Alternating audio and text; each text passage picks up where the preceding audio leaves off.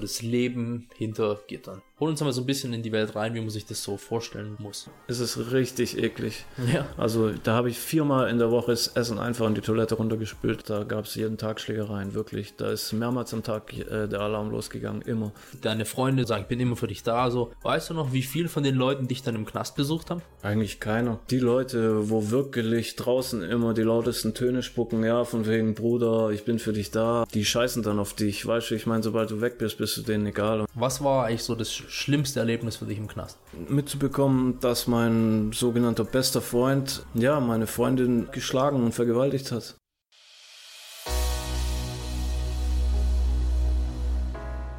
Herzlich willkommen zu einer weiteren Episode von Deep Talk. Mein Name ist Marco und hier erfahrt ihr, wie ihr ein glückliches und erfülltes Leben führen könnt.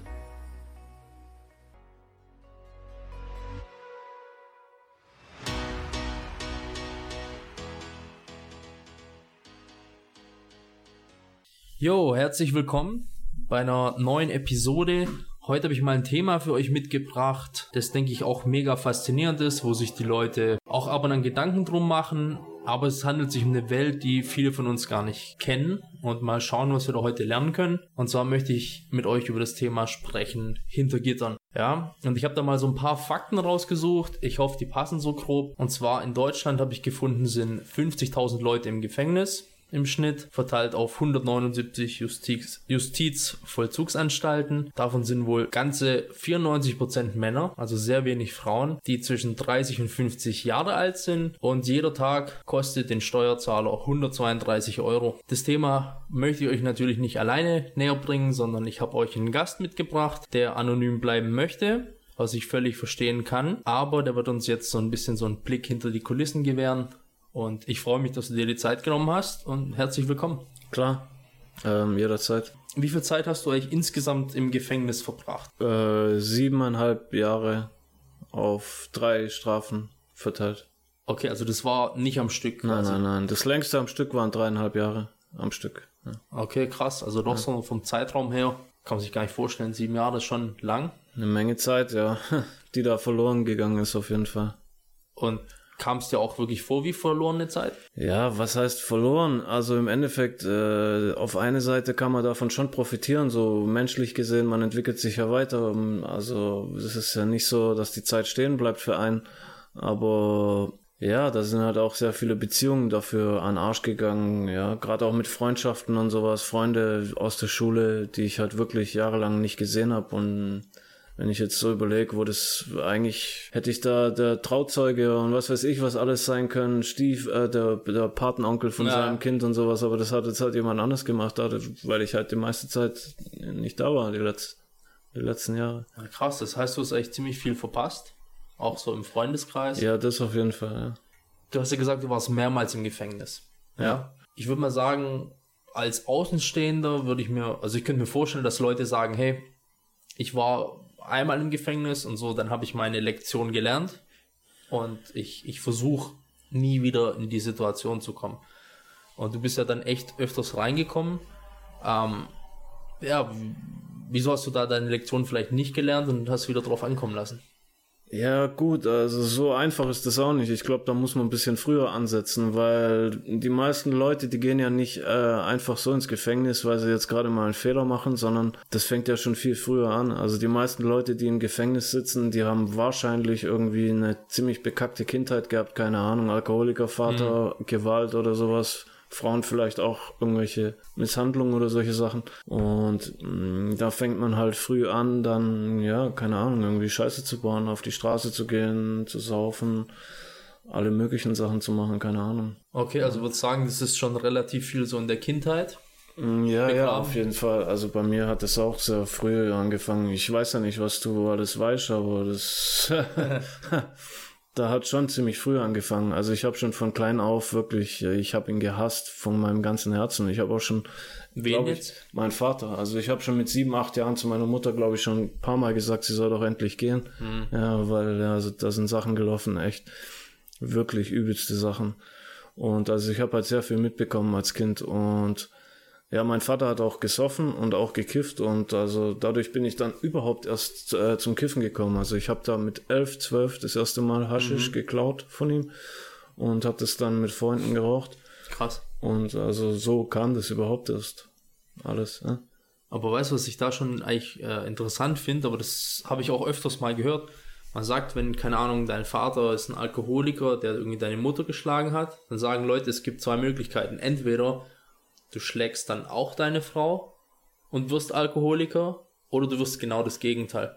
Und weil du jetzt gesagt hast, so, du hast ihn nicht leiden können, hast dann aber so in Anführungsstrichen so seine Drogen genommen. Ja. Von dem also, Menschen, den du eigentlich verachtest. So. Ja. Ich habe dann, äh, das, glaub mir, das habe ich erst mit Mitte 20, habe ich dann wirklich angefangen zu verstehen, dass ich, das, dass ich mich selber nicht leiden kann, weil ich gemerkt habe, dass ich genauso geworden bin wie er. Also jetzt zwar nicht hundertprozentig, aber in gewissen Sachen, ja.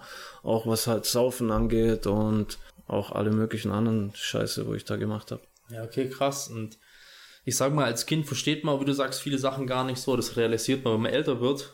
Und da hat man, ja, ist schwierig. Aber ich glaube, an der Stelle schon mal so, was ich immer wichtig finde, und das hast du bestimmt auch schon gelernt mit der Zeit, man darf sowas trotzdem nicht so als Ausrede sein Leben lang verwenden. Weißt du, was ich meine? Viele Leute sagen, meine Kindheit war scheiße, mein Leben ist jetzt scheiße und wird auch für ewig scheiße bleiben.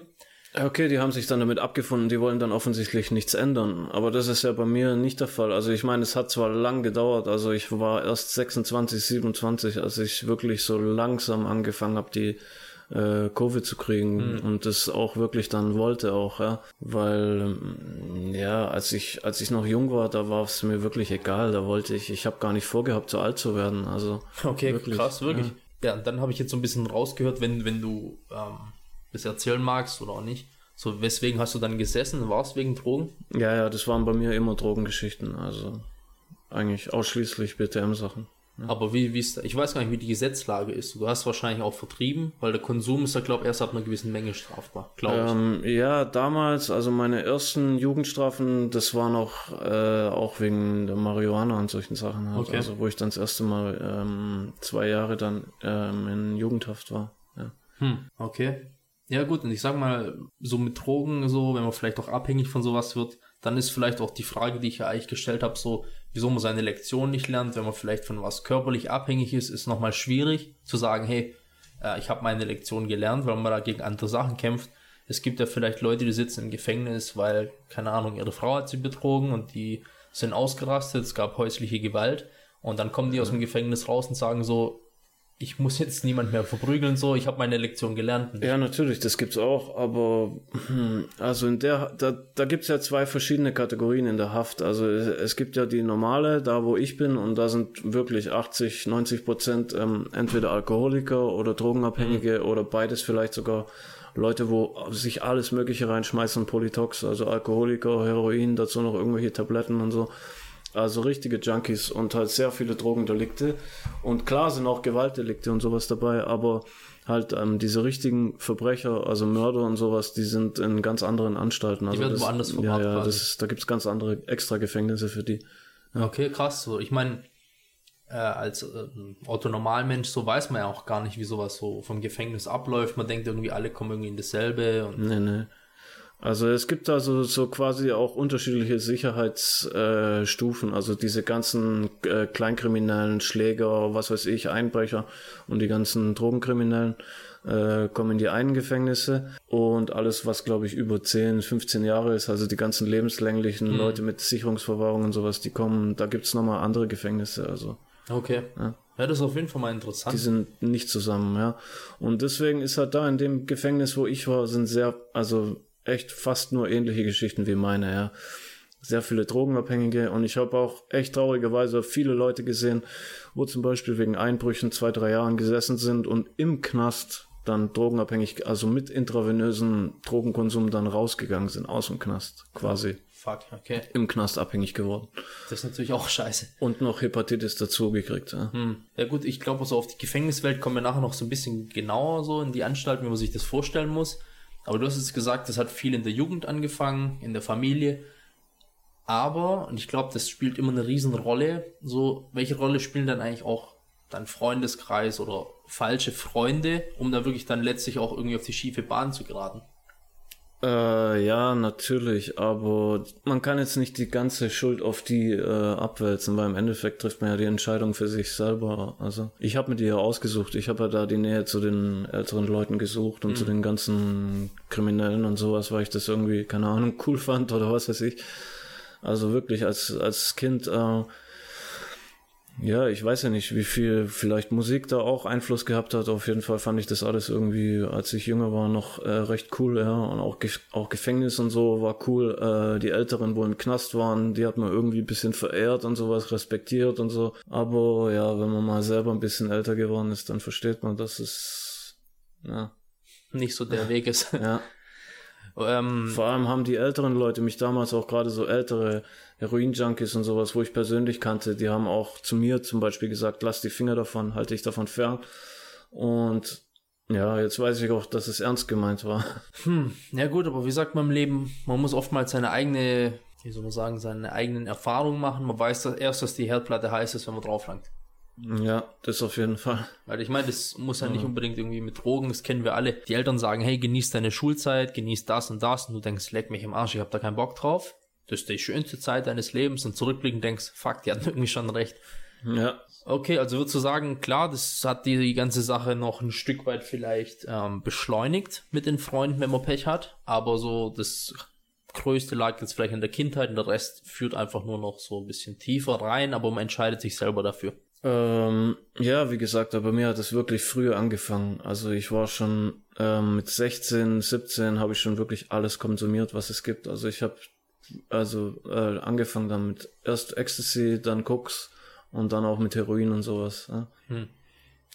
Und jetzt, okay, dann, wenn du sagst, die Freunde waren jetzt schon ein Faktor, aber jetzt auch nicht so das Ausschlaggebende. Aber man sagt ja oftmals so, wenn du draußen bist, die, deine Freunde so, die sind für dich, also die, die hängen mit dir ab und sagen, ich bin immer für dich da, so.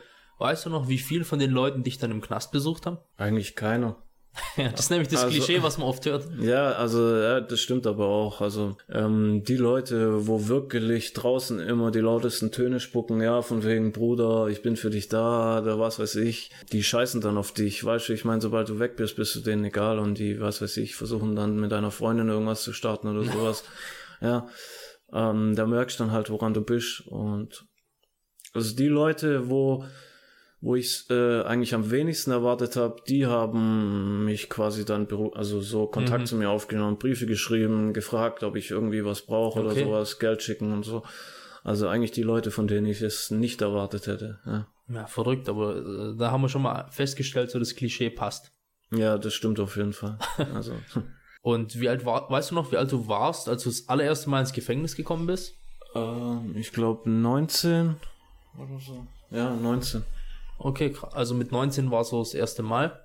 Ist jetzt auch, ich sage mal, wenn ich für mich so zurückdenke mit 19, man hat gedacht irgendwie, also ich habe gedacht, ich habe das Leben verstanden. So zurückblickend habe ich gemerkt, bin auch nur ein Dummkopf gewesen. Also da ist man auch in der Entwicklung jetzt auch noch nicht so krass weit.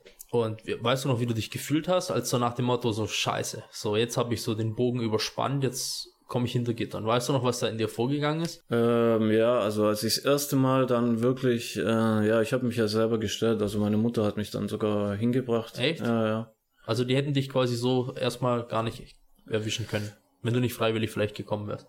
Äh, ja, da kriegst, also wenn deine Strafe nicht allzu hoch ist, bei mir war das ja nur so zwei Jahre und es hat sich ja, also ich habe ja Bewährung gehabt schon eigentlich seit ich 16 bin und das hat sich halt dann immer wieder, weil ich mich nie an die Auflagen gehalten habe. Ich habe zum Beispiel meine Arbeitsstunden nicht gemacht und auf alles geschissen, bin ich zur Bewährungshelferin gegangen und so. Also ich habe es wirklich strapaziert. Und weil so sonst, also die Jugendrichter wären eigentlich schon äh, gewillt gewesen, einem vielleicht noch eine Chance zu geben, weißt du? Also, okay. also ich habe es echt damals überspannt, sonst hätte ich auch nicht reingehen müssen. Da hätte ich meine Bewährung behalten, aber ja, ich war damals das konnte ich vergessen, so wie ich drauf war. Also mir war alles egal. Also würdest du dann sagen, du warst, du kannst da jetzt gar nicht so große Gefühle sagen, dir war eigentlich alles so egal? Nee, also klar, so gesehen schon, aber als ich dann wirklich das erste Mal drin war, da merkt man dann schon, ja, so, so ein Gefühl, so, ja, scheiße, so, wenn dann wirklich die Tür hinter einem zu ist, man merkt, also, okay, meine Mutter geht jetzt weg hm. und äh, ich die bin kommt jetzt erstmal nicht wieder. Ja, genau. Die kommt jetzt erstmal, wenn man sie wieder sieht, dann äh, nur zum Besuch, ja. Das ist bestimmt eine krasse Situation, wenn man, ich sag mal, vielleicht realisiert man das erst, wenn du sagst, man kommt rein und alles gut. Aber wenn man dann mal echt sagt, so, jetzt geht jemand und der kommt erstmal nicht wieder oder ich kann hier aus dem Raum nicht raus, so, ich glaube, das kann schon krass sein. Jetzt wissen wir so ein bisschen, dass das für dich schon so schockierend war, aber weißt du noch, wie es vielleicht auch für deine Mutter war? Also jetzt zurückblicken, vielleicht habt ihr mal gesprochen, so wie sie sich gefühlt hat. War sie erleichtert, dass, wenn sie sagt, stell dich bitte, oder war es für sie auch richtiger Abfuck? Ähm, ja, natürlich. Meine Mutter für sie, sie war schon übelst traurig natürlich, dass ich dann reingehen musste, aber so gesehen hat sie sich auch gefreut, weil mir ging's ja da drin besser. Als ich reingegangen bin, da war ich so, also ich schwör's dir, ich habe am Tag äh, ungefähr eine Flasche Hennessy getrunken, oh. ja, dann noch Wodka dazu, haufenweise Bier und so. Krass. Dann gekifft von morgens bis abends und dann dazu noch Heroin gezogen, ja. Meine Mutter war eigentlich, klar war sie traurig, aber sie war auch froh, weil sie gesehen hat, dass mir dann äh, relativ äh, schnell wieder besser ging, auch körperlich, dass ich zugenommen habe und so, weil man macht ja da zwangsläufig einen Entzug, weil im Jugendhast, äh, Jugendknast gibt's keine Substitution oder sowas, also ähm, da, da gibt's gar nichts, nein, nein, keine Ersatzdrogen. Nein, nein. Kalter Entzug, gib ja, ihm. Kalter Entzug. Also was heißt kalt? Äh, ich hatte eigentlich eher Angst vor dem Heroinentzug, aber ähm, das, ich habe davon gar nichts gemerkt, weil bei mir war es der Alkohol, was mich dann richtig, also ich habe da auch so diese Tabletten bekommen, zwei Wochen lang.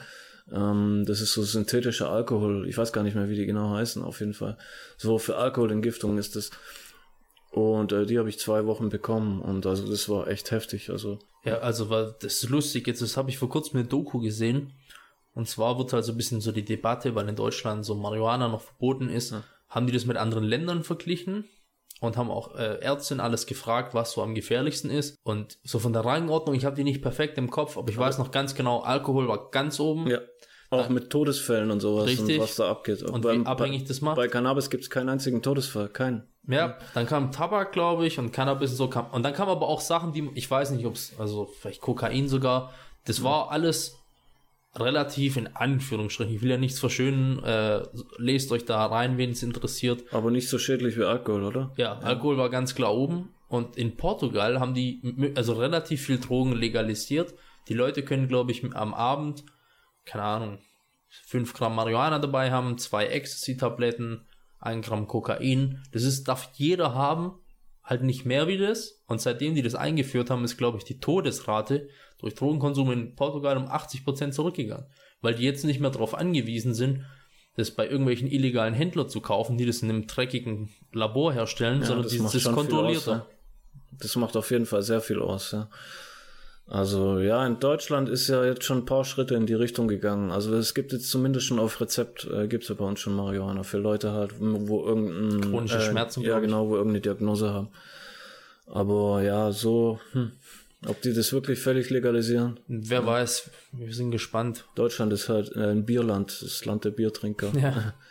Aber ich weiß auch, was auch krass war, so Whitney Houston, die ist ja dann auch gestorben und an der Überdosis ich glaube, es war Heroin. Ja. Und der Witz, so wie ich es gehört habe, sie ist an der Überdosis gestorben, weil die nicht bei ihrem üblichen Dealer gekauft hat. Und das Zeug, was sie bekommen hat, war zu sauber von der Qualität her.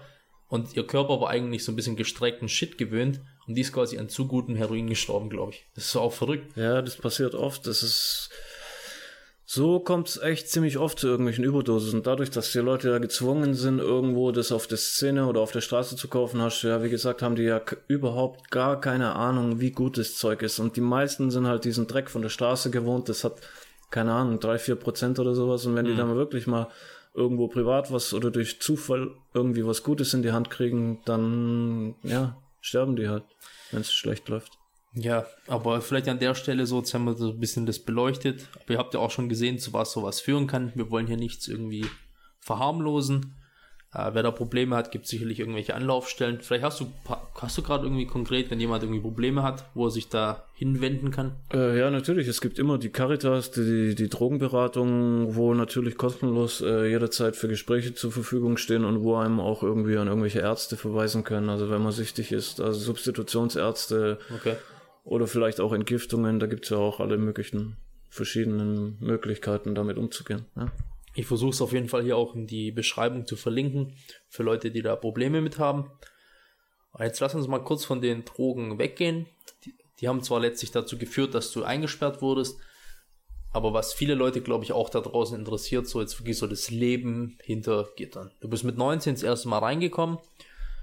Wie muss man sich das vorstellen jetzt in Deutschland? Beschreib uns mal so ein bisschen so die Welt. Keine Ahnung, Beispiel, wie sieht eine Zelle aus? Hat man eine Einzelzelle, eine Gruppenzelle? Hol uns mal so ein bisschen in die Welt rein, wie man sich das so vorstellen muss. Ähm, ja, also es gibt im Deutschen, glaube ich, Straf irgendwie Gesetzbuch, Gesetzbuch gibt's. Ähm, also man hat das Anrecht auf eine Einzelzelle, aber in der Praxis äh, ist das eher weniger der Fall. Man kommt meistens in eine Zweimannzelle oder vielleicht auch in eine größere Zelle mit mehreren Leuten. Und ja, die Zellen sind halt relativ klein. Also ähm, es kommt drauf an, da gibt's auch Unterschiede. Also wo ich zum Beispiel in Rottenburg war, das ist eine ziemlich alte Justizvollzugsanstalt. Da sind die Toiletten noch nicht abgetrennt, ja, da ist nur ein Vorhang. Also okay, da ist krass. mitten im Zimmer einfach nur ein Vorhang und dahinter ist dann die, ähm, die Toilette und das Waschbecken. Aber jetzt in den neueren, äh, wo ich war, mhm. da ist wirklich, also da ist die Toilette ein separater Raum mit einer Tür. Okay. Ja. Und ähm, das macht auf jeden Fall schon mal einen großen Unterschied. Naja, klar. Ja. Und kannst du es abschätzen in Quadratmeter? Ganz, ganz grob. Hm. Ich weiß, vielleicht so. Eine Zelle. Ja. Fuck, das sind, also ich muss jetzt auch kurz, das sind vielleicht so. Und dann geht's du noch nach vorne spitz zu, also sag mal bis zur Türe da. Okay, dann würde ich mal schätzen, höchstens acht Quadratmeter. Ja, so. Im Schnitt. Okay, verrückt, hey. Und das heißt, das habe ich nämlich auch schon gehört, dass Leute zwar einen Anspruch haben auf Einzelzellen, aber in der Praxis kommen die in mehr, mehrere Zellen so, in Gruppenzellen. Ja, also in Rottenburg ist es zum Beispiel so, äh, da sind halt, es ist ein richtig altes, altes Gefängnis, ja, und ähm, die haben gar keine Einzelzellen. Und die Zellen, das sind alles nur Zweimannzellen, Viermannzellen und sowas. Und wenn man da auf eine Einzelzelle besteht, also man wird gezwungen, man wird genötigt, wenn man da hinkommt, so ein Wisch unter, unter, also zu unterschreiben. Das ist quasi so eine Verzichtserklärung. Okay. Und äh, wenn man die nicht unterschreibt, dann wird man einfach in eine andere Anstalt verlegt oder so. Kommt dann auf Transportzelle und sowas, darf dann mit einem Gefängnisbus durch die Gegend fahren und so. Also das ist reine Schikane. Krass. Weil die halt sich nicht dran halten können an die Anstalt ist so alt, renovieren mm. kann man sie nicht, weil die, glaube ich, unter Denkmalschutz steht oder so. Ja, auch geil. Und an, an die neuen Gesetze, also die können die nicht erfüllen, ja. Ja, dann, ich würde mal sagen, Einzelzelle kann gut sein, aber viele Leute wollen auch mit ihren Gedanken nicht allein sein, werden depressiv. Deswegen ist vielleicht auch manchmal nicht schlecht eine Gruppenzelle. Aber man kann halt auch mit jemandem zusammenkommen, dem man auf den Tod nicht ausleiden, äh, ausstehen kann. Wie, wie sind so da deine Erfahrungen mit? Also das kann man sich ja aussuchen. Also wenn man da jetzt ein Weilchen ist, gut, wenn man jetzt am Anfang da neu hinkommt, dann wird man in der Regel erstmal zu irgendjemand auf die Zelle gesteckt. Aber wenn man dann ein paar Tage oder Wochen da verbringt, man hat ja dann abends auch Freizeit und äh, die Zellen werden dann aufgeschlossen. Da kann man dann raus in den Freizeitraum, zum Beispiel Tischtennis spielen oder auch kochen und duschen und so. Also eine Küche gibt's äh, pro Stockwerk eine, eine Dusche gibt's meistens noch so ein Freizeitraum, wo dann ein Kicker steht oder eine mhm. Tischtennisplatte oder so und vielleicht auch äh, Dart. Und ja, wenn man dann Leute kennenlernt und sich mit irgendwelchen Leuten versteht, dann kann man ja mit denen zusammen in die Zelle gehen. Also das, das kann man sich aussuchen. ist kein Problem. Man kann sich nicht aussuchen, aber man kann quasi dann einen Antrag, also im Gefängnis gibt's Anträge für alles. Bürokratie. Ähm, ganz genau. Dann nimmt man sich einen Antrag, da füllt man aus, ich würde gern mit dem und dem in die Zelle gehen, zack, und der Stockwerksbeamte unterschreibt es dann und dann kann man quasi mit wem man will in die Zelle gehen. Also das ist kein Problem. Okay, das ist interessant. Und jetzt hast du noch den Freigang so ein bisschen angesprochen, so wie viel Freigang hat man so in Stunden am Tag? Also das ist ganz unterschiedlich. Das wird von jeder äh, Justizvollzugsanstalt ganz, ganz unterschiedlich gehandhabt. Also das liegt, glaube ich, zu 100 Prozent an der Anstaltsleitung. Okay, habe gedacht, da also, gibt es so ein Grund, also nee, Grundrecht für jeden. Also das Einzige, was einem, glaube ich, vom Gesetz her zusteht, ist eine Stunde Hofgang am Tag, was einem zusteht. Und das mit der Freizeit weiß ich, glaube gar nicht jetzt, aber das steht einem bestimmt auch zu irgendwie. Also zumindest in der Strafhaft.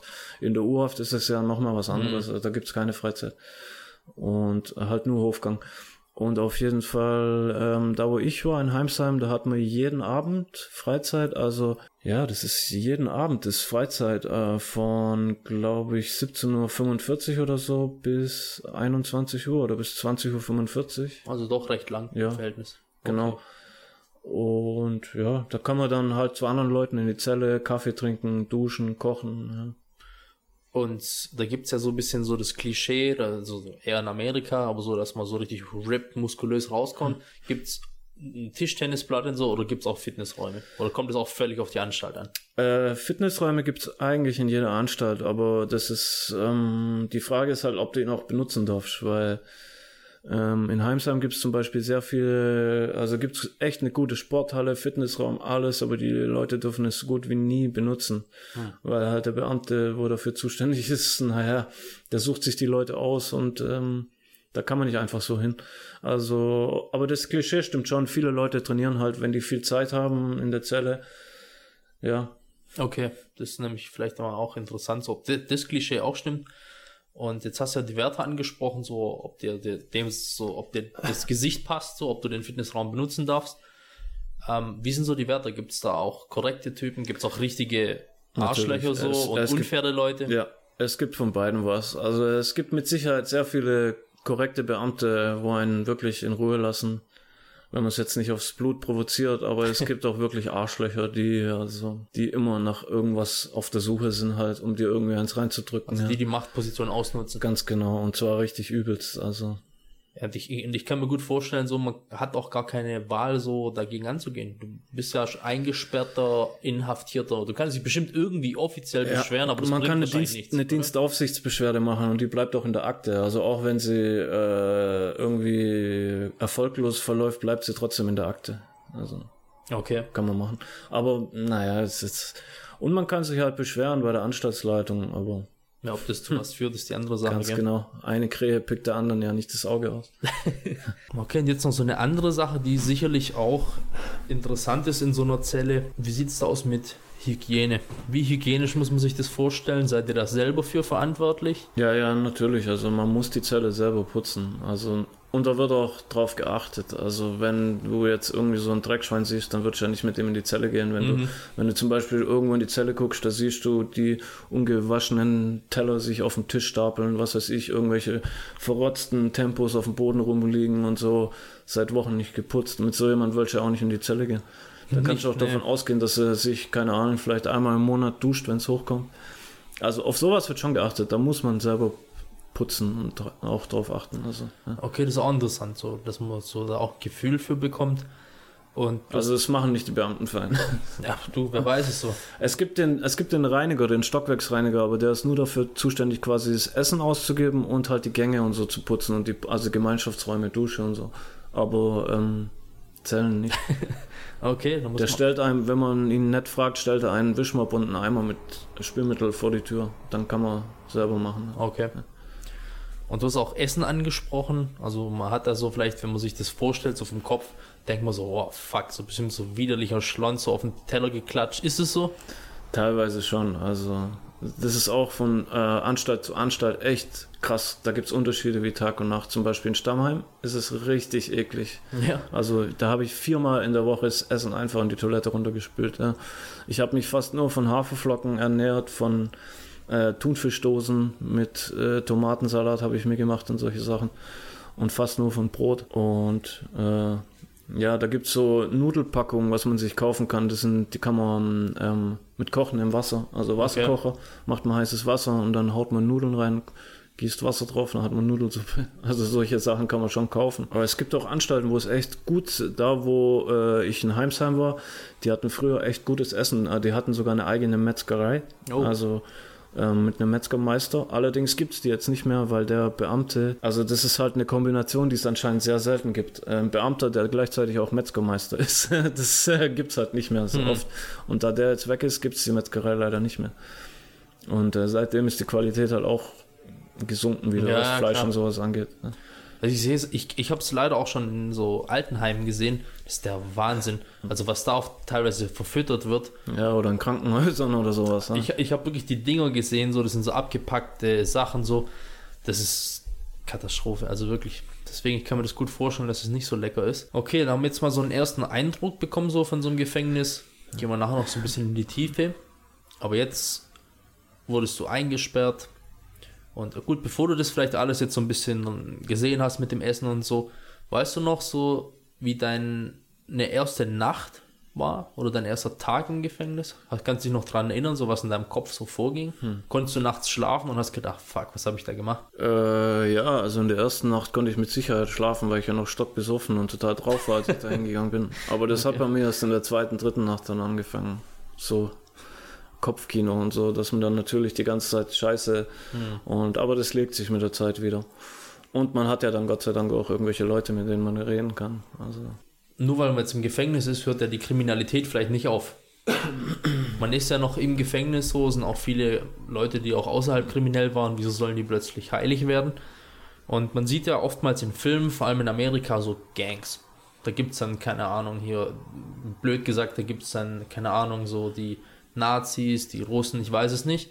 Gibt es so Krüppchen oder so wirkliche Gangs auch in Deutschland? Äh, ja, ja, natürlich. Gangs gibt es auch, aber Mm, sind halt eher weniger vertreten. Also was bei uns in Deutschland sehr, sehr viel ausmacht, das sind halt, also die sind meistens nach Nationalität, äh, Nationalitäten äh, untereinander. Zum Beispiel Russen, dann die ganzen Türken, ähm, übelst viele Albaner, hm. in letzter Zeit voll viele Araber und so dazugekommen. Also ähm, Gibt es auch deutsche Gruppen? Äh, ja, gibt's aber eher. Oder ist es dann eher so Richtung Nazi schon? Ähm, ja, gibt's auch, aber jetzt ganz wenige eigentlich. Okay. Was... Also es gibt quasi dann auch Parallelwelten so mit Grüppchen. Äh, ja, ja, ja, was heißt Parallelwelten? Also das äh, wird ja da nicht versteckt. Also. Und würdest du sagen, macht sich vielleicht macht es auch Sinn, sich so, wenn man kann, so eine Gruppe anzuschließen, dass es vielleicht sicherer für einen ist? Mm. Oder ist es nicht so krass wie in Amerika? Äh, nee, eigentlich. Ach, es kommt immer drauf an. Also, hm, wenn man sich respektvoll verhält, wenn man jetzt nicht irgendwie die Leute beleidigt oder was weiß ich, irgendwie sich wie das letzte Arschloch verhält, dann hat man auch wirklich keine Probleme. Also. Okay. Also es wahrscheinlich dann nicht so krass, wie es vielleicht auch in Filmen so dargestellt wird. Man hat vielleicht den einen oder anderen Vorteil so, wenn du halt so dein Grüppchen hast und der eine ist gut mit dem Wärter, dann kann sein, man kann vielleicht an Sachen kommen, das kann ich mir vorstellen, vielleicht. Und dann generell mal ganz unabhängig von so Gangs, wie gefährlich ist eigentlich hinter Gittern? Gibt es da Schlägereien? Muss man aufpassen? Oder ist eigentlich alles re relativ entspannt, so deiner Meinung nach oder Erfahrung nach? Mm, ja, es kommt halt immer drauf an. Also Schlägereien gibt es schon, aber es ist jetzt nicht die Regel unbedingt. Also ist es eher selten. Also zumindest in Erwachsenenhaft. Wenn ich jetzt äh, zurück an Jugendhaft denke, da, also in Adelsheim in Jugendhaft, da gab es jeden Tag Schlägereien, wirklich. Da ist mehrmals am Tag äh, der Alarm losgegangen, immer. Im Hofgang gab es eine Schlägerei, meistens abends in der Freizeit im Haus gab es Schlägereien, dann bei der Arbeit, also wirklich im Jugendhaft, da sind halt, ja, kannst du dir ja vorstellen, die ganzen Testos, Jugendlichen und so, ja, genau das ist, äh, kann man gar nicht vergleichen mit Erwachsenenhaft. Das sind zwei Welten. Also, okay, ja. das wäre auch interessant. Und ja, jetzt, wie schwer ist es dann eigentlich hinter Gittern an illegale Sachen zu kommen? Weil man sollte eigentlich meinen, es ist unmöglich, aber das wird es nicht sein. das ist das Einfachste auf der Welt, also da an irgendwas ranzukommen. Also da kann man alles kaufen. Handys, Drogen, wirklich alles, was man will. Ja. Und das ist ja verrückt eigentlich. Wie muss man sich das vorstellen? Ich will ja niemand Tipps geben. Ja. Aber also sehr viele Sachen kommen über den Besuch rein, ja, zum Beispiel Drogen und sowas äh, kommen über den Besuch rein, da kommt dann die Freundin, gibt es dann dem, der schluckt es runter oder äh, steckt sich irgendwo in die Boxershorts rein oder sowas. Okay. Oder teilweise auch in irgendwelche Körperöffnungen. Hm. Ja, entweder schlucken. Wird, wird oder, das aber nicht kontrolliert? Also ähm, schlucken ist schwierig mit kontrollieren? Nein, nein, nein. Die werden nur abgetastet. Also die können da nicht weitergehen. Also die werden nur abgetastet. Und man läuft durch einen Metalldetektor. Also okay. das ist aber auch schon alles. Und äh, Handys und solche Sachen, was man jetzt beim Besuch nicht übergeben kann, die werden einfach über die Mauer geworfen und dann reingezogen. ja. Da kommt dann irgendjemand, der wirft drei, vier Pakete über die Mauer und dann abends bei der Freizeit ähm, wird es dann reingeangelt. Also da gibt es Leute, die, die werfen dann da quasi was hin, ja, ein Seil mit einem Haken dran und äh, da sind dann irgendwelche zum Beispiel Zwiebelnetze um das Paket. Krass. Und dann wirft er da ein Seil hin, zack, oder schießt es mit einer Schleuder und äh, erwischt es dann ganz genau mit dem Haken und zieht es dann zum Fenster rein. Das, ist, das klingt wie im Film. So kommen die Handys rein. Ja, da gab es Leute, da, meistens äh, die Russen sind sehr gut in sowas. Ja, weil die kennen das, also du würdest gar nicht glauben, aus was für einer Position der Russe ähm, aus der Zelle in andere Zellen äh, zum Beispiel eine Schnur werfen kann, um dann irgendwas rüber zu schicken. Also so. Transport. Also da kann man auch zum Beispiel Leute, wo Freizeitsperre haben, äh, irgendwelche Sachen halt übers Fenster dann quasi zukommen lassen. Ne?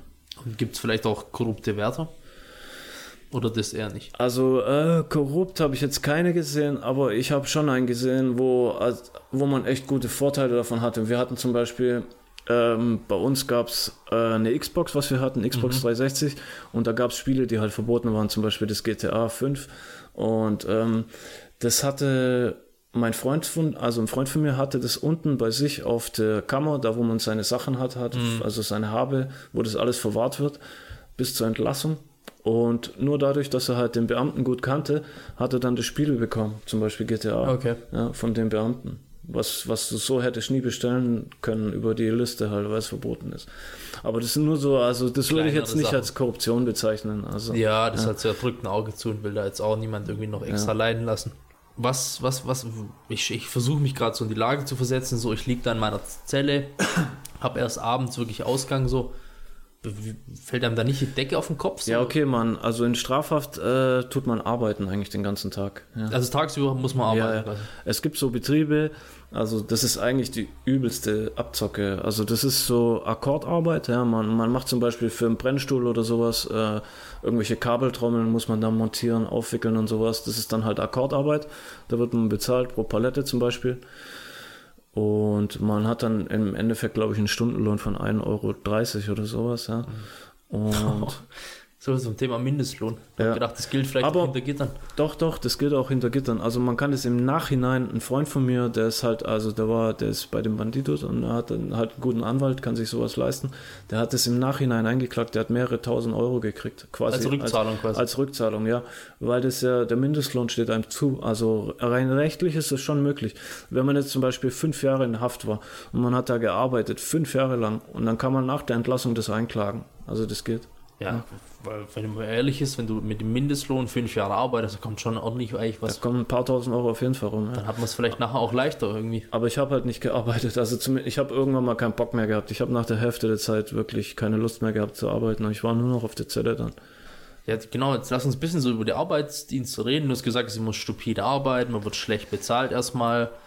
Ähm, meistens schon, ja. Aber man hat halt schon viele Vorteile davon, weil wenn man, wenn man arbeiten geht, also die stellen einem halt ziemlich viele, ähm, wie sagt man, Hindernisse in den Weg, wenn man, wenn man nicht arbeitet, hat man sehr viele Nachteile. Man hat dann halt sehr viel weniger Einkauf, ja. Weil man hat, äh, man hat es, ist- also es gibt dieses Sondergeld SG1, das sind 55 Euro im Monat. Darauf hat man ein Anrecht vom Gesetz her. Das also kriegt man immer. auch wenn man nicht arbeiten geht. Das kann man sich schicken lassen von draußen und dann hat man diese 55 Euro Einkauf. Allerdings muss man davon, wenn man Fernseher hat, geht das weg. Fernseher muss man zahlen, Strom muss man zahlen, äh, Wasser muss man zahlen. Also da geht dann so eine Pauschale weg, keine Ahnung, 15, 20 Euro Ich oder so. sagen, dann sind 55 plötzlich nicht mehr so viel. Ja, genau, dann bleiben halt noch 30 Euro oder so zum Einkaufen. Und wenn man raucht. ist es quasi nichts mehr. Ja? Das ist eine also, einfache Rechnung, das bringt für wir, nichts. also wir haben das halt so gemacht, dass wir dann oben, da sind ja sehr viele Leute, wo wirklich keine Verwandten und sowas haben. Wir haben dann immer noch zwei, drei Leute gesucht, wo kein SG1 haben Hm. und haben dann dahin geschickt und haben dann gesagt, okay, du kriegst 15 Euro vom Einkauf und der Rest gehört uns oder so. Weißt. Okay. Also solche Dinge kann man dann halt noch ein bisschen aufstocken. Und ähm, ja, wenn man arbeiten geht, dann hat man halt nochmal circa 120 Euro zusätzlich Einkauf im Monat. Ja. Okay, das heißt, man kann Geld verdienen und das, ich glaube, die Leute haben es noch wahrscheinlich jetzt noch nicht ganz äh, verstanden, aber ich glaube, ich habe es jetzt begriffen. Also man kann hinter Gittern auch mit dem Geld, was man verdient, das, das spart man nicht an fürs Leben nach dem Knast, sondern man kann sich davon Sachen kaufen. Doch, sowohl als auch. Also wenn man jetzt, äh, machen wir mal so eine Pauschale, wenn man jetzt circa 250 Euro im Monat verdient, Ja. dann gehen davon vier Siebtel ähm, weg aufs Überbrückungsgeld. Fix. Ja, Da kannst du nichts machen, die gehen da weg. kannst du nichts machen. Also das geht weg aufs Überbrückungsgeld und das wird für die äh, Entlassung gespart. Ja. Okay. Und den Rest kriegst du als Hausgeld gut geschrieben. Und das Hausgeld, über das kannst du frei verfügen. Davon geht dein Fernseher und so weg zum Beispiel, dein Einkauf, was du hast. Und ähm, dann hat man ja noch, zum Beispiel, wenn man jetzt Besuch hat, äh, beim Besuch können die einem Tabak äh, mitbringen oder Früchte oder Süßigkeiten oder Ja. sowas. Dann hat man halt noch ein paar Sachen zusätzlich, zum Beispiel noch Also zum Einkauf noch. Und gibt es irgendwelche Limits, was man sich kaufen kann oder alles, worauf man Bock hat? Du hast ja gesagt, ihr hattet eine Xbox. Das haben ja Leute, die außerhalb vom Knast sind, vielleicht nicht mal daheim. Gibt es Ähm. denn Limits oder, also nichts verboten ist natürlich, aber Also man kann, also guck mal, ich sag dir jetzt den Witz, zum Beispiel die Xbox, die kostet da halt, keine Ahnung, 280 Euro oder so, ja. Und du musst es komplett vom Hausgeld bezahlen. Also entweder du musst volles Ü-Geld haben, also es gibt da diese ähm, Überbrückungsgeld, das ist dieser Soll, ist glaube ich bei 1500 Euro oder so. okay. Also wenn der voll ist, quasi, wenn du dieses Überbrückungsgeld voll hast, dann hast du freies Eigengeld. Also dann kannst du über alles, was, was darüber hinausgeht, Gut, verdrecken deine Tasche. also was heißt direkt in deine Tasche? Du kannst schon solche Sachen wie zum Beispiel Radios kaufen, äh, eine Xbox, einen Fernseher und sowas. Habt ihr Internet? Aber halt erst, nein, Internet, ähm, Gar nicht, null. Kann Also man auch nicht kaufen oder. Also jetzt jedenfalls nicht über die Anstalt. Also das ist, äh, man kann halt zum Beispiel, ich hatte zum Beispiel die ganze Zeit ein Handy, ja. Ich hatte die ganze Zeit, also Minimum immer ein S3 Mini. Okay. Also Dann ich halt habe die ganze Zeit, Prepaid oder so ein Kack mit dem genau, monatlichen Zeugs. genau, Prepaid. Okay, aber so offiziell hat man keine Chance auf Internet. Ähm, nein. Boah, krass. Ich weiß nicht, ob sich das in Zukunft jetzt äh, vielleicht verändert, weil als ich drin war, haben die schon angefangen zu drüber diskutieren. Also die wollten da so ein komplettes, äh, wie heißt das, Entertainment-System äh, in die Zellen einbauen mit Flatscreen, ähm, mit halt begrenztem Internet und sowas. Und ähm, ja. Weil mal, wenn ich, ich denke halt jetzt heutzutage gucken, die wenigsten, die ich kenne, gucken eigentlich Fernseher. So die meisten gucken Netflix, gucken, keine Ahnung, oder gehen auf YouTube, suchst dir aus. Und ähm, auch allein, wenn du Informationen vielleicht, keine Ahnung, wenn dich Politik interessiert, wenn du kannst die Tagesschau gucken, oder du kannst auch sagen, hey, ich, mich, ich gucke lieber auf Spiegel.de, die arbeiten das besser auf, was auch immer. Ich würde fast so weit gehen, und das ist eine gewagte These. So heutzutage würde ich fa fast sagen, dass Internet so nicht ein Grundrecht ist, so, aber es ist eigentlich schon fast falsch, das Leuten zu entziehen.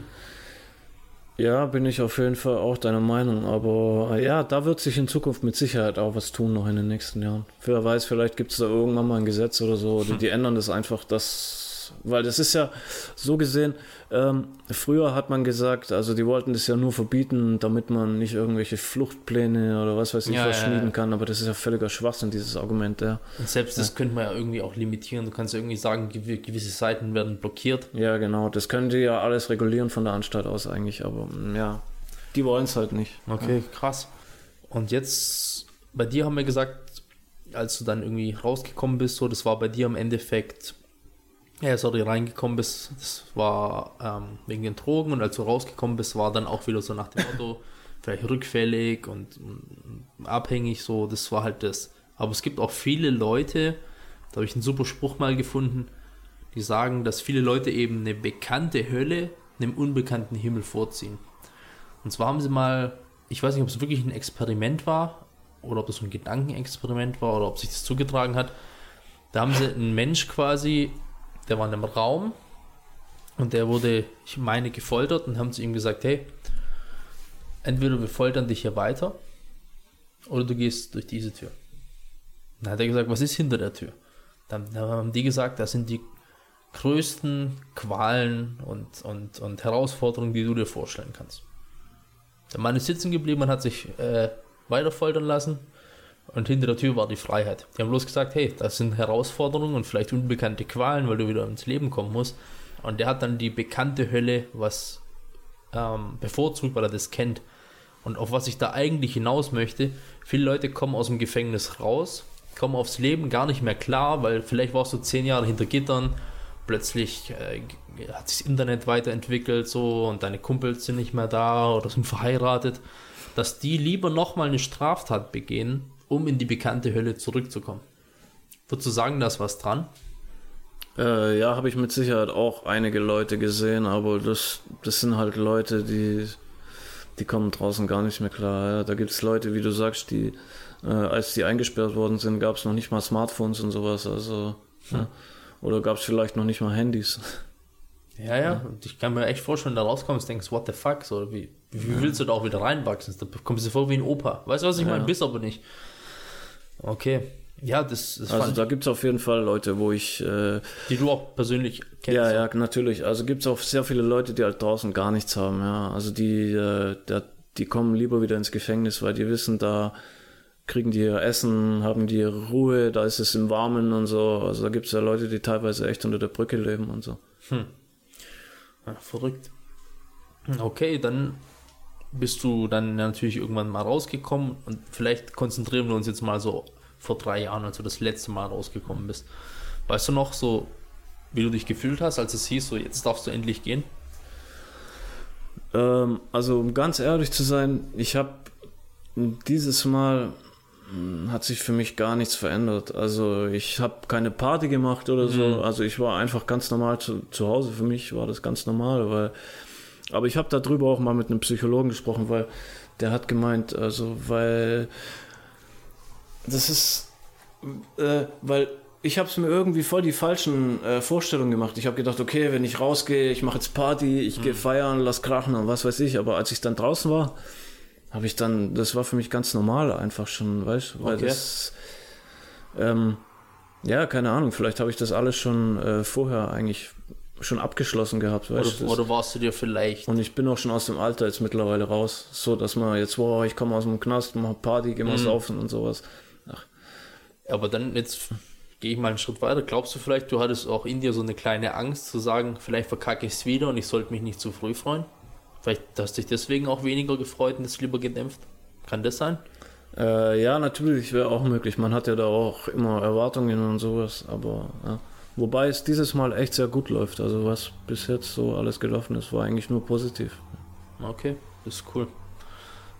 Ja, und jetzt, nachdem du jetzt ja draußen bist, wie schwer würdest du sagen, ist es dann hier neu anzufangen, Fuß zu fassen? Weil wir gesagt haben, so vielleicht unbekannte Hölle.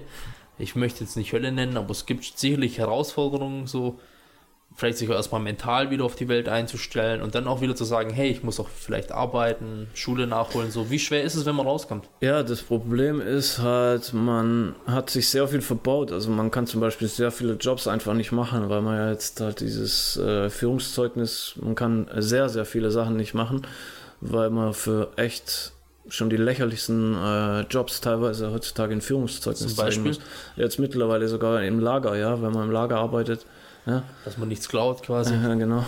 Das ist eigentlich auch verrückt, also. wenn man überlegt, so, okay, du warst drogenabhängig, äh, und dann sagen sie, du klaust nicht. Das ist so nach dem Motto, alle in einen Sack werfen, so, kriminell, auch wenn du nie was geklaut hast, so, du klaust bestimmt, ich stelle dich nicht ein. Ist doch auch irgendwie unfair, oder? Ja, natürlich, das ist halt auch wieder so eine Vorverurteilung, wo, äh, ja, aber das hat man dann halt zu tragen, also. Du meinst, so nach dem Motto hat man ein bisschen auch selber zu verantworten? Ja, natürlich. Da muss man jetzt die Leute vom Gegenteil überzeugen. Und würdest du sagen, klar, da liegt auch viel natürlich bei dir, wie du dich präsentierst, wie du irgendwie dich verkaufst und so und wie du am Ball bleibst. Aber würdest du sagen, die Gesellschaft oder die Politik macht genug oder legen die einem auch noch etliche Steine in den Weg und da müsste mehr passieren?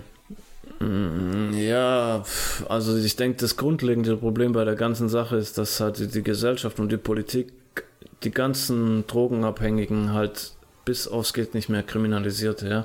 Also die werden ja draußen schon kriminalisiert. Das, man muss sich nur allein mal hier Stuttgart angucken. Da werden wirklich arme, richtige Junkies, die keinen Cent Geld in der Tasche haben, ja, verhaften die wegen, was weiß ich, äh, ein Gramm Haschisch oder sowas, ja, und äh, drohen denen dann mit der Haft damit sie gegen irgendwelche anderen Leute aussagen. Ja.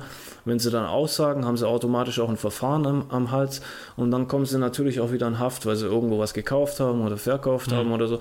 Und die werden dann draußen schon kriminalisiert und dann in den Anstalten noch weiter kriminalisiert, weil da wird ihnen auch nicht geholfen, so wie nach dem Motto, hey, ihr seid drogenabhängig, mhm. äh, hier, was weiß ich, ähm, wir schauen, dass wir euch entweder äh, substituieren mit irgendeinem Ersatzstoff oder dass wir euch angemessen entgiften und dann auf eine Therapie oder sowas schicken, sodass ihr wirklich angemessene Behandlung bekommt. Nein, die werden kriminalisiert und in die Illegalität gezwungen im Knast, ja, weil dadurch, dass es ja keine Substitution gibt, mhm. teilweise, äh, werden die da quasi sich selber überlassen, müssen dann bei irgendwelchen Leuten Schulden machen für Drogen und sowas. Und das führt Ahnung, wieder zum ja. neuen Problem. Ganz genau, das führt dann zum neuen Problem und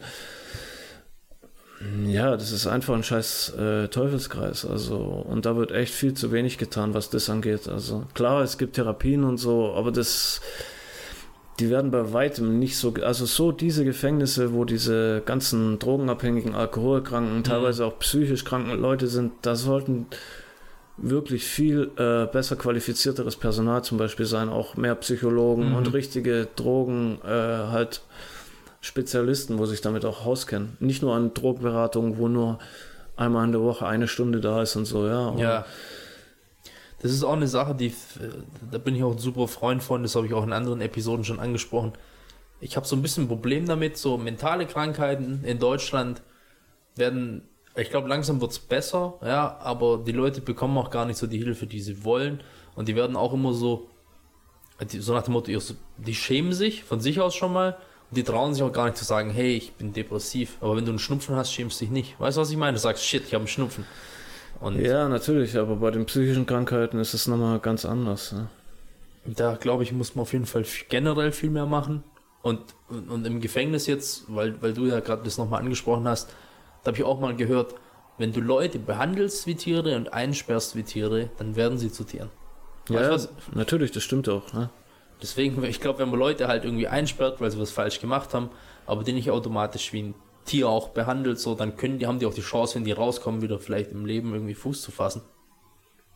Und, und aber jetzt, wenn, wenn du jetzt sagst, das war jetzt noch so ein bisschen, was die innen drin machen, äh, und außerhalb heißt es so nach dem Motto, du bist auf freiem Fuß, wo du bleibst, oder gibt es da Programme, die irgendwie so als Ex-Häftling einem noch helfen können? Mm, Ja, natürlich, das gibt's schon, glaube ich, aber das läuft dann alles auf so selbsthilfemäßig und also muss man, glaube ich, alles selber machen. Also Und auch vom, selber zahlen, oder? äh, keine Ahnung, also äh, ja, natürlich, wenn man zum Therapeuten, zum richtigen Mhm. äh, Psychologen geht, das kostet dann schon. Also das, das muss man dann zahlen, aber da gibt's auch so kostenlose Sachen ähm, für Ex-Häftlinge. Hast du da parat, schon was parat? Ähm, nee, habe ich äh, bis jetzt auch noch nicht. Also bei Selber mir, ähm, ich habe halt mit einer mit einer Drogenberaterin äh, bin ich gut klargekommen, meine Bewährungshelferin und Mhm. sowas. Also das passt. Und ähm, aber was wollte ich jetzt noch sagen? Äh, ja, genau, halt, äh, wenn man entlassen wird, dann, das ist der Anstalt egal, die schmeißen einen einfach raus. auf die Straße machen. Ganz genau, das ist auch egal, ob du einen Wohnsitz hast oder so. Hey, ich habe ich hab einen Typ gesehen, der hat die Sozialarbeiterin wirklich angefleht, der hat geweint. Ja. Bitte, bitte, ich werde entlassen, ich habe keine Wohnung. Können Sie, der wollte, dass die äh, ihm hilft, also die Sozialarbeiterin, dass er draußen in irgendein so ein betreutes Wohnen oder Ja. sowas reinkommt, also so ein Männerwohnheim. Hey, die haben den ausgelacht. Der, ohne Witz, die haben über den gelacht. Das haben mir die Reiniger später erzählt, dass die Beam also die Sozialarbeiterin gelacht hat. Krass. Da wird man einfach allein gelassen. Okay, jetzt vielleicht noch die Sache. Hier hören ja sicherlich auch Leute zu, die vielleicht jetzt in der Jugend sind, die vielleicht auch eine schwere Kindheit haben, die kurz davor sind, einen Scheiß zu machen oder die haben schon einen Scheiß gemacht, wurden aber noch nicht dabei erwischt. So, was würdest du so Leuten für Ratschläge geben, die vielleicht kurz davor sind, ihr Leben ein Stück weit zu verbauen? Ja, gut, Ratschläge ist immer so leicht gesagt, aber das ist im Prinzip, äh, hm, sich irgendwie Hilfe holen, mit Leuten drüber reden, also zu seinen Eltern gehen, mit denen drüber reden. Wenn das nicht geht, dann ähm, mit irgendwelchen Kollegen drüber reden. Aber naja, wenn ich das jetzt gewesen wäre, der, der sich selber den Tipp gibt, dann wäre er auf taube Ohren gestoßen, mit Sicherheit. Weil damals ist man, man, man, man will das ja nicht hören, man denkt, man ist schlauer, keine Ahnung, was alles, weiß ja selber, wie man ist, wenn man jung ist, dann. Ja, ist man le leider. Haben wir ja vorher gesagt, man muss Erfahrung selber machen. Aber du sagst auf jeden Fall nicht Sachen in dich reinfressen, mit Leuten sprechen. Und wenn es um Kollegen oder Kumpels oder Freundinnen in dem Fall auch geht, da muss man auch gucken natürlich, dass man irgendwie an die richtigen Leute gerät. Weil es gibt ja auch Leute, die, wenn die in dem Kreis drin sind, so die ziehen dich vielleicht mit runter, oder? Ja, natürlich, aber die gibt's überall. Also. Deswegen vielleicht auch mal gucken, ob es externe Beratungsstellen gibt, äh, an die man sich wenden kann. Ich versuche auch nochmal was zu recherchieren, dass ihr euch da irgendwie an die Leute wenden könnt. Dann müsst ihr auch nicht in Anführungsstrichen euch vor euren Kollegen oder so schämen, wenn ihr irgendwie euch schlecht fühlt. So, da ist manchmal besser, ihr spricht mit jemand extern, weil der verurteilt euch auch nicht und versucht euch da auch irgendwie zu helfen. Okay, das waren jetzt die Leute, die kurz davor sind, vielleicht einen Scheiß zu machen. Was für Tipps hast du an Leute? Ich, aber das könnt ihr nur hören, wenn Internet mal im Gefängnis offiziell ankommt. Aber vielleicht schafft die Episode mal irgendwie hinter Gittern. Was würdest du Leuten raten, die aktuell im Gefängnis sind? Äh, ja, man kann aus der Zeit halt nur das Beste machen. Also ähm, es gibt so einen Spruch, der heißt so, äh, Go hard or go home. Also das ist, das stimmt aber auch. Äh, man wird quasi, okay, natürlich, es gibt auch Leute, die sind äh, psychisch nicht stark genug, die zerbrechen dann. Also die, Aber äh, wenn man so halbwegs noch äh, ein bisschen beisammen ist, dann macht man das Beste aus der Zeit. Man guckt, dass man körperlich ein bisschen stärker daraus äh, geht, geistig ein bisschen stärker wird und ja, halt einfach das Beste aus der Zeit machen. Sich äh, paar gute Leute suchen und an die halten und ähm, nicht von irgendwelchen falschen Leuten in irgendwelche Probleme da reinziehen lassen, weil da gibt's wirklich genug davon. Und vielleicht ja. auch gucken, wer hat euch besucht im Gefängnis und wer euch nicht besucht hat, mit dem solltet ihr vielleicht auch nicht abhängen nach dem Gefängnis. Und eine Sache, die ich mir noch vorstellen könnte, äh, ohne je da gesessen zu sein, ich habe es jetzt gemerkt, Beispiel mit dem Podcast, ich habe in anderen Episoden auch andere Sachen angesprochen, ich hatte keine Ahnung von sowas, null, null. Ich hatte einfach Bock drauf und ich habe mir die Sachen beigebracht, lese mich auch ein bisschen in Marketing und sowas rein. Ich glaube, wenn man hinter Gittern sagt, hey, danach wird es vielleicht schwer, Fuß zu fassen, aber es hindert dich auch niemand daran, irgendwie dein hart verdientes Geld äh, in Bücher zu investieren. Du kannst dir vielleicht Bücher holen und sagst, hey, ich will danach einen YouTube-Kanal starten, wie dem auch sei. Und dann kannst du dich da schon reinfuchsen. Und ich glaube, heutzutage hat man vielleicht noch das Glück, es gibt auch einen sehr bekannten YouTuber, der war auch lange Zeit im Knast. Ich habe den Namen, du weißt vielleicht, wie der heißt? Nee.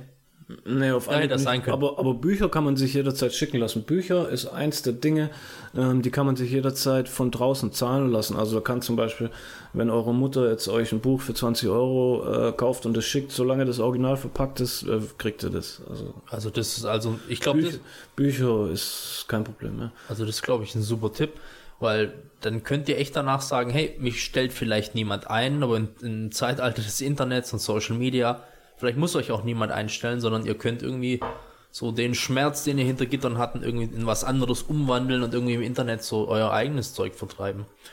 Deswegen würde ich auch mal gucken, dass ihr da nicht so abhängig seid von Leuten da draußen, sondern auch einfach euch in die Position bringt, dass ihr danach irgendwie starten könnt und den Neustart nicht warten bis nach dem Gefängnis, sondern so gut es geht schon im Gefängnis vorbereiten, dass wenn ihr rauskommt, ihr schon vielleicht eine Idee habt, wo es hingehen soll.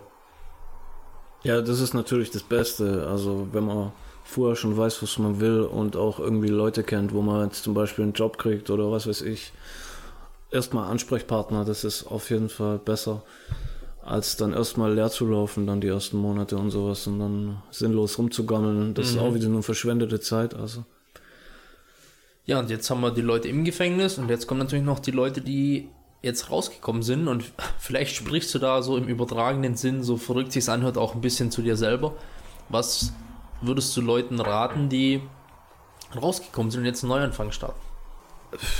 Ja, man muss halt erstmal äh, sich im Klaren darüber sein, was man wirklich selber machen will und äh, das dann auch konsequent verfolgen. Also Step by Step, auch wenn das äh, lange dauert und ein wirklich langer Prozess noch werden kann. Aber ähm, ja, und sich nicht irgendwie aufhalten lassen von irgendwelchen, keine Ahnung, irgendwelchen äh, Blockern, die einem da in den Weg geworfen werden, keine Ahnung, sei es auch vom Amt her oder was weiß ich, Bewährungen oder was es da alles gibt, was euch vielleicht äh, die Laune vermiest, aber das ist ähm, im Endeffekt wird es keinen Einfluss ähm, darauf haben, was ihr erreichen könnt, wenn ihr es wirklich macht, also anfangt und halt äh, euch nicht davon runterziehen lasst. Ja. Und da nochmal ein Appell, so, das vergessen auch Leute oft so. Ihr habt bisher eine 100, jetzt gucke ich direkt in die Kamera, ihr habt eine hundertprozentige Erfolgsquote im durch schwere Zeiten gehen. Wenn ihr das nicht hättet, könntet ihr hier nicht zuhören und auch nicht zuschauen. Und ich glaube, im Leben, es gibt wenige Sachen, wo man so eine Erfolgsquote hat. Ja, wenn jemand sagt, keine Ahnung, dummes Beispiel, jemand will ein Business starten, so dann floppt es vielleicht sieben, sieben Mal, beim achten Mal klappt es oder man spricht an einem Abend Frauen an oder Männer ja, klappt auch nicht jedes Mal. Aber so im schwere Zeiten 100%. Ihr habt bisher alles gepackt, ihr dürft bloß nicht aufgeben, am Ball bleiben. Und auch wenn ich nicht im Gefängnis war, ich habe auch so meine Päckchen zu tragen gehabt und schwere Zeiten durchgemacht. Und da kommt man durch und man muss einfach kontinuierlich am Ball bleiben. Und ja, das ist nur so ein Appell am Rande, was man auch gern vergisst. So, ihr habt, ihr seid stärker als ihr denkt. Und jetzt vielleicht noch, bist du noch auf Bewährung? Ja. Also bei mir ist es keine Bewährung, das ist sogar eine Führungsaufsicht. Also, Was heißt Führungsaufsicht? Ähm, das ist nochmal der, der große, schwere Bruder von der Bewährung sozusagen. Also wenn man wenn man jetzt zum Beispiel drei Jahre Haft hat und äh, man führt sich einigermaßen gut, dann kann man zum Beispiel nach zwei Drittel der Zeit entlassen werden. Mhm. Ja? Also es ist theoretisch auch Halbstrafe möglich. Als Jugendlicher gibt es noch sieben Viertel oder glaube ich, äh, sieben Zwölftel. Aber als Erwachsener ist die Regel eigentlich zwei Drittel, weil Halbstrafe ist, kriegt kein Mensch. Ja? Ähm, so viele Ärsche kann man gar nicht lecken, das, das ist unmöglich. Und selbst dann wird es nicht gehen. Also zwei Drittel ist theoretisch äh, möglich, ja. Also außer ihr, ihr seid jetzt zum Beispiel drogenabhängig oder sowas und weil da musste man ja auch äh, saubere OKs abgeben und sowas für zwei Drittel zum Beispiel. Äh, ja, aber jetzt mal rein theoretisch, man kriegt äh, drei Jahre, hat dann nach zwei Drittel seiner Zeit, quasi nach zwei Jahren kommt man dann raus, dann kriegt man Bewährung, ja, zum Beispiel zwei, drei Jahre oder wenn man aus der Haft kommt, vielleicht auch noch mehr, äh, ist die Bewährungszeit und dann hat man noch eine Haft, also die äh, Haftzeit offen. Okay. Noch ein Jahr Reststrafe. Und die ist dann auf Bewährung obendrauf. Genau, also nein, diese Reststrafe ist ja noch von den drei Jahren das eine Jahr, was übrig geblieben ist. Die ist theoretisch noch zu verbüßen, aber die wird aus, auf Bewährung ausgesetzt. Und wenn du dann in der Zeit Scheiße baust, dann können sie das widerrufen und dann musst du dieses eine Jahr wieder rein. Ja? Aber wenn du dich gut führst, dann ist die Bewährung vorbei. Und Führungsaufsicht, das ist in meinem Fall, ich war bis zum letzten Tag meiner Strafe, also ich habe bis zum letzten Tag verbüßt und äh, da gibt es dann auch, weil sie einem keine Bewährung mehr geben können, ja, vom Gesetz her, gibt es diese Führungsaufsicht. Also wenn man jetzt zum Beispiel schon mehrfach in Haft war, äh, einschlägig vorbestraft ist und was auch alles, ähm, dann kriegt man, äh, kommt man zu so einer Anhörung und da wird dann beschlossen, zack, du kriegst jetzt Führungsaufsicht. Ähm, bei mir sind es fünf Jahre. Krass. Ähm, das ist wie eine Bewährung, da muss ich zur Bewährungshelferin und halt, also ich muss auch zur Drogenberaterin und ich muss auch im Programm bleiben, substituiert. Äh, wenn ich jetzt zum Beispiel rausfliegen würde, dann wäre das ein Verstoß gegen eine Weisung ja, und es ist dann ein Straftatbestand. Und da können sie dich bis zu zwei, drei Jahren einsperren, einfach so. Und, und, und, und wie lang ist es dann? Also fünf Jahre. Bei mir Ach, sind fünf waren okay. noch zwei Jahre Restzeit, ja. Aber so gut wie das bei mir läuft, äh, wird das verkürzt um ein Jahr, ja. Weil meine Bewährungshelferin, äh, mit der verstehe ich mich super, hat auch alles gut geklappt, ja. Und ähm, ich habe auch bis jetzt mich nur positiv entwickelt, also was das alles angeht, was ich gemacht habe. Und wenn das so weitergeht, hat sie schon gesagt, auf jeden Fall ein Jahr verkürzt ist sie dafür. Okay, das ist gut. Nämlich, da wäre jetzt meine Frage gewesen, so, wenn man auf Bewährung ist oder das, was du jetzt hast, lebt man dann nicht auch irgendwie unter ständiger Angst, da nochmal was falsch zu machen? Oder hast du das schon ausgeblendet? Also ich eigentlich nicht. Okay, bei mir ist es, also was jetzt Drogen und sowas angeht, also ich mache ja überhaupt gar nichts mehr. Ich mache keine Geschäfte mehr, ich bin nicht auf der Szene unterwegs. Also ich schaue, dass ich mich so gut aus allem raushalte.